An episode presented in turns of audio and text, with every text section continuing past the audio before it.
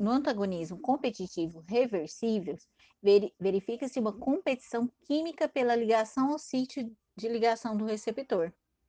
Mas é um antagonismo superável, porque é possível restaurar a ação do agonista apenas com o aumento da dose de sua concentração.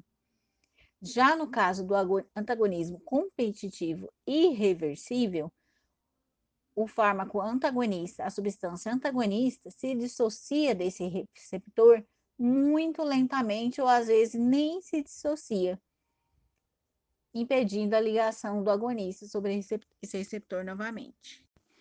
O mecanismo do antagonismo não competitivo consiste no bloqueio de algum ponto da cadeia de eventos que leva à produção de uma resposta pelo agonista, ou seja, ele não compete diretamente pelo receptor, mas ele interfere na resposta fisiológica causada pelo agonista.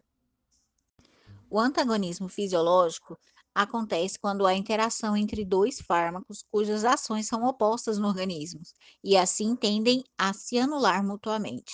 O exemplo é a histamina, que estimula a secreção ácida, enquanto o omeprazol inibe a bomba de prótons. A diminuição do efeito de um fármaco pode acontecer rapidamente, é a dessensibilização ou taquifilaxia. Já a tolerância, que é empregada em situações semelhantes, leva dias ou semanas para se desenvolver e pode ter diferentes mecanismos.